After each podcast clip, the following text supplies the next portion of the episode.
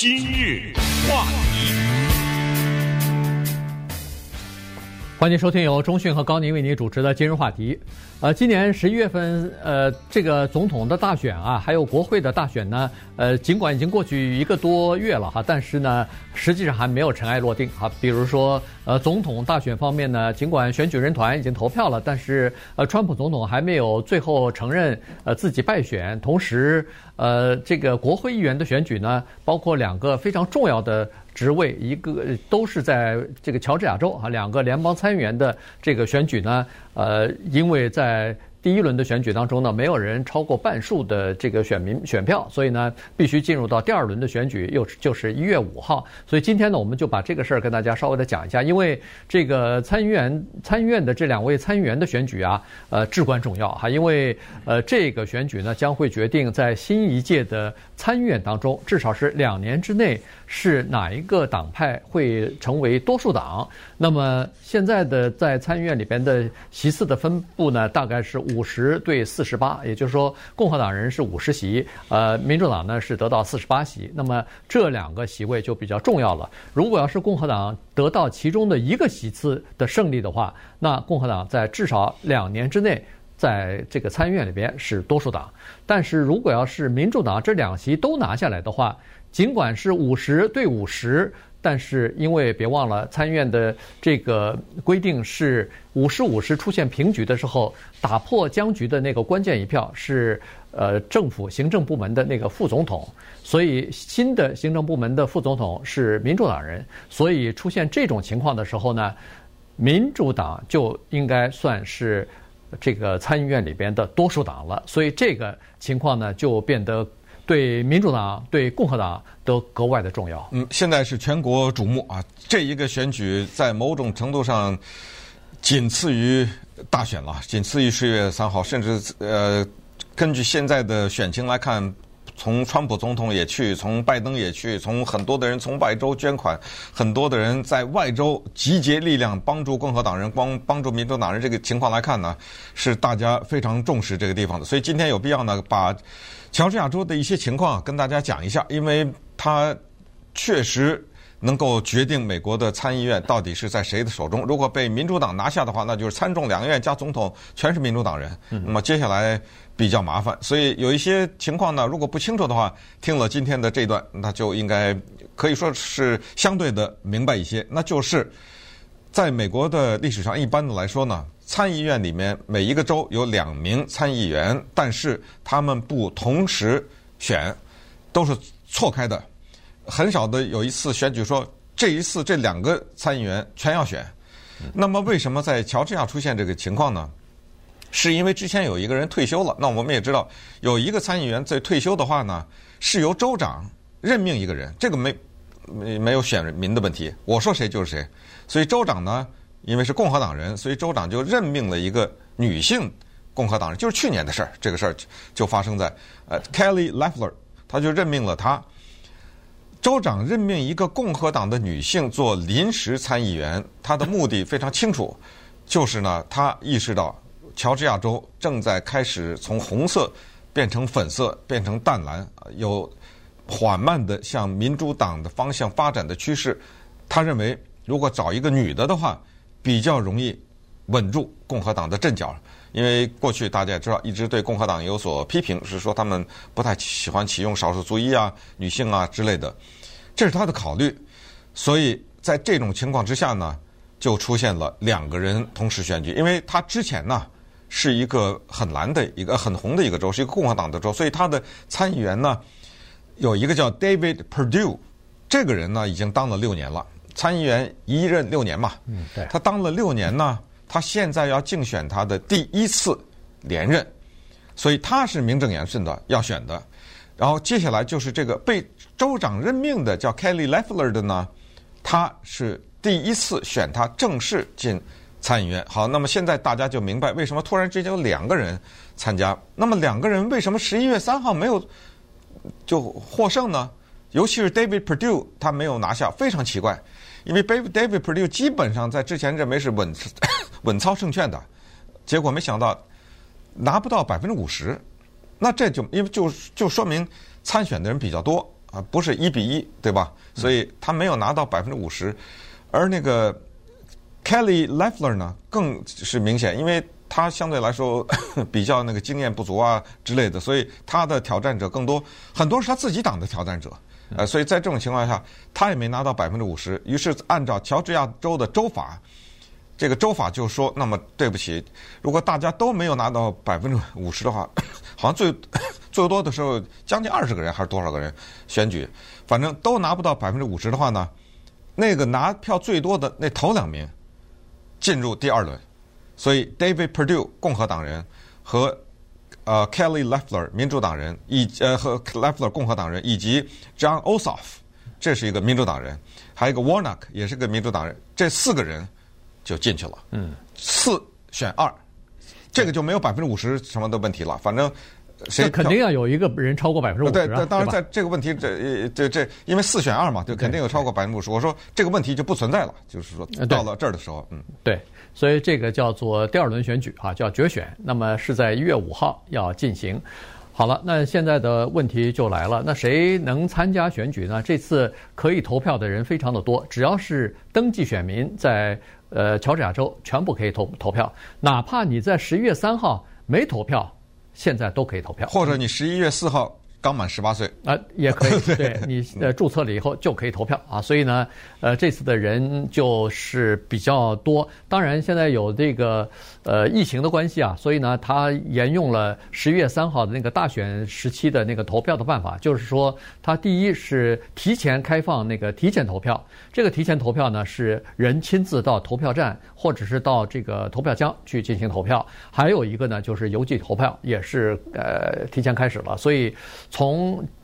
这这个星期二吧，就从十二月十五号开始，呃，这个提前投票已经开始了，通讯投票。可能十一月就开始了，十一月这个大选完了以后就开始了哈，所以呢，这个就已经陆陆续续的在开始了。那当然，呃，参加的人非常的踊跃。这样一来的话，因为两党人都是在号召自己的选民、自己的庄脚赶快来投票啊，赶快来支持啊！要不再不不支持的话，我们这个参议员的选举可能就会落败啊。所以，呃，这次的。估计这个参与度啊，就是投票率可能也会蛮高的哈。那么，呃，这样一来的话呢，对数票来说就又造成一个问题了。也就是说，呃，由于有邮寄投票，由于有这个提前投票，像这样的数字呢，都不可能在当天就会出来这个选举的结果，所以有可能这个参议员的呃最后的选举结果啊，呃，可能会几天之后才会出来。尤其目前这种状态。这个川普总统还一直在说呢，包括指责这个乔治亚州，第一，他们的选举体制是有问题的；第二，是选举官员是不能相认相信的。所以在这种情况之下，相信这个监督啊就会更加的紧密哈，就是投票的过程可能有更多的人在看着、在观察，甚至在监监视着哈。所以整个的这个投票和数票呢将会进行的比较缓慢，因为呃一切都是要准确呃。为第一要务嘛，所以速度可能就会稍微慢一点吧。对啊，呃，David Perdue 啊，咱一个一个的说啊，这四个人啊，一个一个说。David Perdue 呢是代表乔治亚州的联邦参议员，他在竞选连任。他是美国的国会里面最有钱的议员那个小组之一了，是一个超级富豪。他呢现在对抗的是 John Ossoff，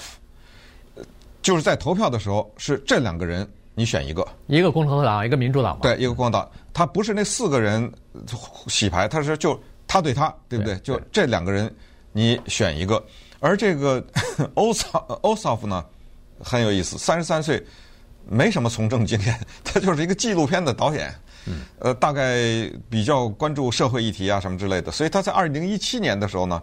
曾经试图选一次，但是呃败下阵来。尽管他败下阵来，但是他在乔治亚州啊创下这么一个记录，就是是一个民主党参选人在这个州拿票拿的最多的。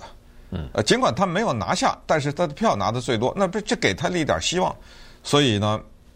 现在就大战 David Perdue 这个富豪，反正是这么一个情况。不管是从民调来说，还是从种种的分析呢，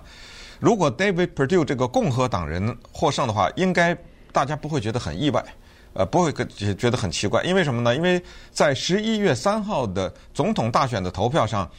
，John Ossoff 和 David Perdue 的名字也在选票上面。那一次投票呢，David Perdue 的票比 Ossoff 多八万八千票，这个挺大的。对，这个差距。那当然了，可能有一些民主党人一看，哎呦，不行，呃。当时我没投或者怎么样，呃，这差着八万票，我得来投来，呃，但是你积极的参与，人家共和党人很多的也积极参与了嘛，对，所以这个选举呢，如果 John Ossoff 获胜了的话，可以这么说，那是一个翻盘了，被理解为就是一个意外。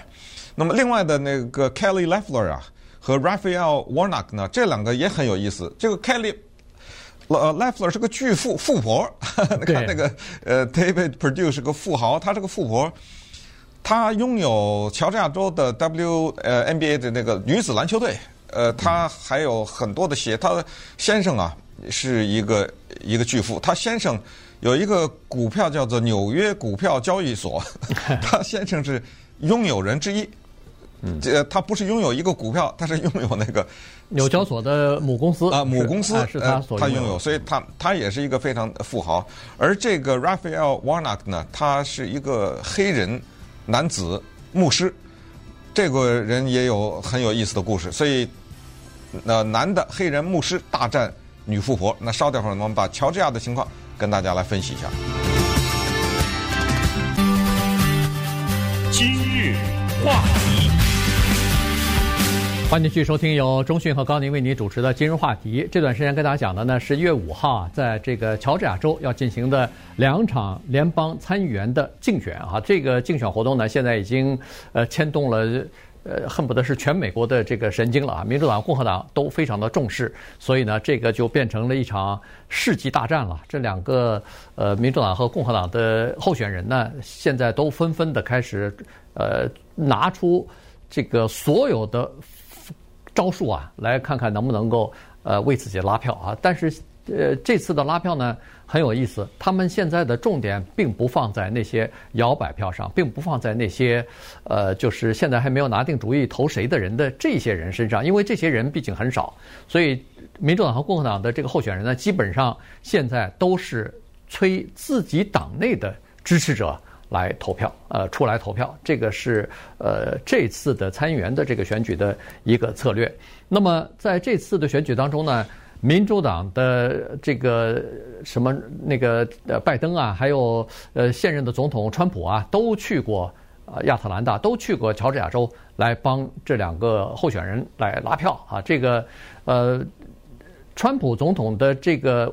呃，他到底能有多大的作用呢？能起到多大的作用呢？是这样子的，就是说，现在目前的这个局势呢，稍微有一些尴尬。原因就是在十一月的总统大选当中呢，川普总统在选举人票当中他是落后了。所以，尽管他现在还没有承认败选，但是呃，这个拜登是算现在不管是官方还是媒体上都说是当选总统，而且正在组织班子啊，呃，要准备十一月二十号的这个呃这个就职典礼啊等等。那这样一来呢，对参议员的选举来说呢，就造成了这样一个一个一个尴尬的境地。原来在这个乔治亚州的参议员的这个选举当中呢，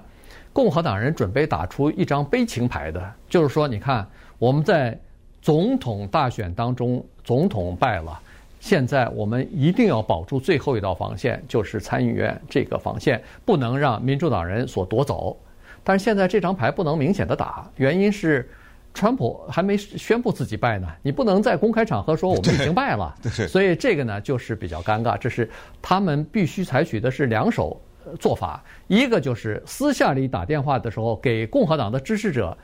是已经承认了，说你看我们总统已经败了，千万出来投票，咱们民主咱们这个参议院这个席位不能呃让民主党党拿走，但是公开的场合呢，坚决不承认败诉啊！这坚决不承认这个败选，要站在川普这边。所以在公开场合，他们的口号或者是说法是：如果要是没有大规模的舞弊的话，那么川普是胜是赢家啊，是这次大选的赢家。这是第一。第二呢，就是川普一直在过去这一段时间一直指责这个乔治亚州的呃选举机制，啊、呃，选举机制是不得不能信任的，甚至包括选举官员是选务官员是不可信任的。这样一来的话呢，他给这个共和党人呢留下这样的一个呃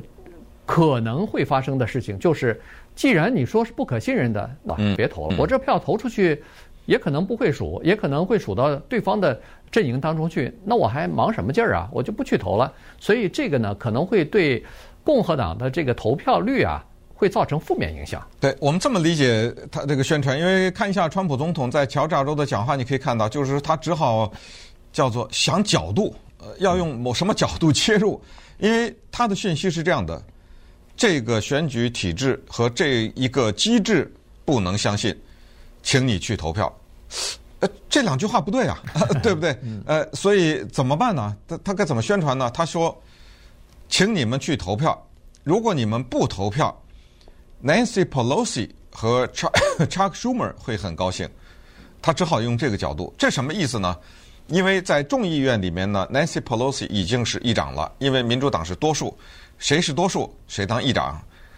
那么在参议院里面呢，因因为现在共和党是多数党，所以他的多数党领袖 Mitch McConnell 是肯塔基州来的一个共和党人，可是他同时还有一个少数党领袖啊，就像。呃，众议院里面 Kevin McCarthy 一样，我们加州的他是少数党领袖嘛，对不对？那么在参议院里面，那个少数党领袖就是纽约的民主党参议员，叫 Charles Schumer，他们一般管他叫 Chuck Schumer，是这么个情况。那么川普的意思就是说，你要不投票，那个纽约的那个家伙 Schumer 他就变多数党领袖了。嗯，我们的啊，他就笑了。对啊，啊，我们的呃，那我们的那 McConnell 就变成少数党领袖了。这个情况怎么能让它发生呢？可是还是有点困难，就是在鼓动人们投票的时候，因为他之前宣布说的这个太强烈，他说作弊大规模的舞弊就在乔治亚州就是其中之一，是这个州，那意思就是说，那你的那一票没用，因为有舞弊现象，他剩个什么电脑啊，什么反正就是种种的操纵，使得你那一个票没用，或者是凭空的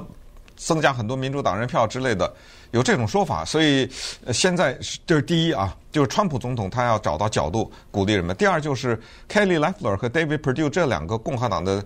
嗯候选人呢，坚决不承认拜登当选了。呃，他们坚决不承认，所以在这种情况之下，如果他说这样一句话，他说：“请你们投我们，让我们进到参议院去。”这样的话，就不至于参众两院和总统都在共和党呃都在民主党手中，不能说呀。嗯，对，因为。总统不是民主党啊，对不对？呃，什么叫做参众两院和总统都在民主党？他不能说这个话。他在公开场合下，他不能暗示，不能任何显示说拜登已经当总统了。他的宣传角度是，川普总统现在已经连任了，对不对？呃，他还有四年呢，所以他得他得从这个，所以你知道他这个宣传，所以这一次共和党比较焦虑的就是他怕有些人不投票了。对，呃。同时呢，共和党内也稍微就是在乔治亚州啊，也稍微有一些分歧或者是分裂吧。原因就是说，因为在乔治亚州，这是一个多年来的红州啊，这是一个多年来的保守州和这个呃共和党的州，这一次突然翻盘了。上一次翻盘二十八年之前是克林顿啊，克林顿一九九二年的时候选。他也是微弱的多数拿下了乔治亚州。这次呢，呃，这个拜登呢也是微弱的多数拿下了乔治亚州。呃，大概呃多多多一百一万来票吧，还不到百分之一呢，哈，非常少的一个多数。但是数票数了三次了，哎，数了三次，其中一次是这个首数数票。对，呃，于是首数数票又加上拜登在这个州拿下了。呃，这个选举人票，所有的选举人票，这个呢，让川普总统和好一些共和党人特别不满意，于是他们就呼吁，甚至抨击这个周务卿，要让他下台。但这周务卿是个共和党人呐，嗯，所以这个就在州内的共和党里边各派系当中也造成一些分裂啊，所以这个是一个事儿。现在，呃，这个周务卿在呃共和党的压力之下，现在呃可能在调查一件事情，就是选务官员当时在。数选票的时候，是不是认真的查对那个信封上的签名？嗯，那个信封的签名和呃这个这个选民的在政府的这个呃文件上其他留下来的这个签名，你要对比一下，到底是不是这个人？呃，现在正在调查这个事情。呃，就是在这个乔治亚州人口最多的那个县在调查这个事情。好了，那现在问题就来了。那这两个共和党和民主党打得不可开交，他怎么打法呢？共和党人攻击这两个民主党人，基本上就是说，呃，一个口径，这两个人叫做社会主义分子，这是第一。第二就是他们是